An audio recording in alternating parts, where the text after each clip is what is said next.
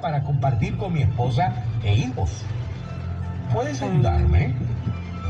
Lo siento, no tengo una casa, pero hmm, puedes cortar mis ramas y construir tu casa. El joven cortó todas las ramas del árbol y esto hizo feliz nuevamente al árbol. Pero el joven nunca, nunca, nunca más volvió desde esa vez y el árbol volvió a estar triste y solitario. Día, un día cálido de verano, el hombre regresó y el árbol estaba encantado. ¿Vienes a jugar conmigo? le preguntó el árbol. El hombre contestó, estoy triste y volviéndome viejo. Quiero un bote para navegar y descansar. ¿Puedes darme uno? El que árbol contestó, gasolina. usa mis troncos para que puedas construir uno y así puedas navegar y ser feliz. El hombre cortó el tronco y construyó su bote. Luego se fue a navegar por un largo tiempo.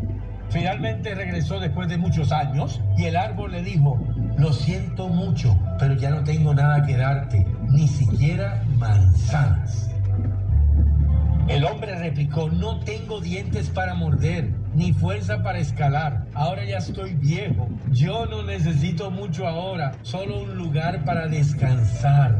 Estoy tan cansado después de tantos años. Entonces, el árbol con lágrimas en sus ojos le dijo, realmente no puedo darte nada. Lo único que me queda son mis raíces muertas, pero las viejas raíces de un árbol son el mejor lugar para recostarse y descansar. Ven, siéntate conmigo y descansa. El hombre se sentó junto al árbol y este, feliz y contento, sonrió con lágrimas. Esta puede ser la historia de cada uno de nosotros. El árbol son nuestros padres.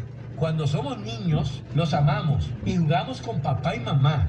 Cuando crecemos, los dejamos. Solo regresamos a ellos cuando los necesitamos o estamos en problemas. No importa lo que sea, ellos siempre están allí para darnos todo lo que puedan y hacernos felices. Parece que el muchacho es cruel contra el árbol, pero es así como nosotros tratamos a veces a nuestros padres. Valoremos a nuestros padres.